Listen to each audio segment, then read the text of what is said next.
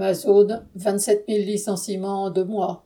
Amazon, le géant du commerce en ligne dont le PDG est Jeff Bezos, a annoncé le licenciement de 9 000 employés supplémentaires. En janvier, il avait déjà jeté à la rue 18 000 salariés, soit au total 27 000 travailleurs en deux mois. En février, Amazon avait pourtant annoncé des ventes en hausse de 9%, un chiffre d'affaires de 137,4 milliards de dollars et un bénéfice net doublé de 14,3 milliards de dollars.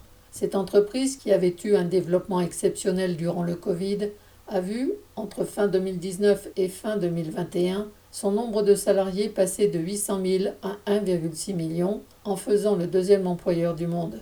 Mais aujourd'hui, les perspectives dans le domaine de la high-tech seraient moins bonnes. Une, incertitude économique quant à l'avenir proche, d'après Amazon.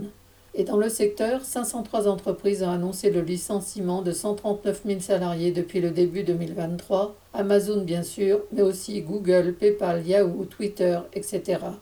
Alors pour Bezos, ces licenciements sont un message envoyé aux investisseurs pour indiquer qu'il y a, entre guillemets, un pilote dans l'avion et qu'ils peuvent continuer à investir sans crainte dans son entreprise. Pour Bezos, qu'il y ait 10 000, 20 000 licenciements ou plus, peut-être dans les mois qui viennent, ce n'est rien. Mais pour tous ces travailleurs, c'est un drame.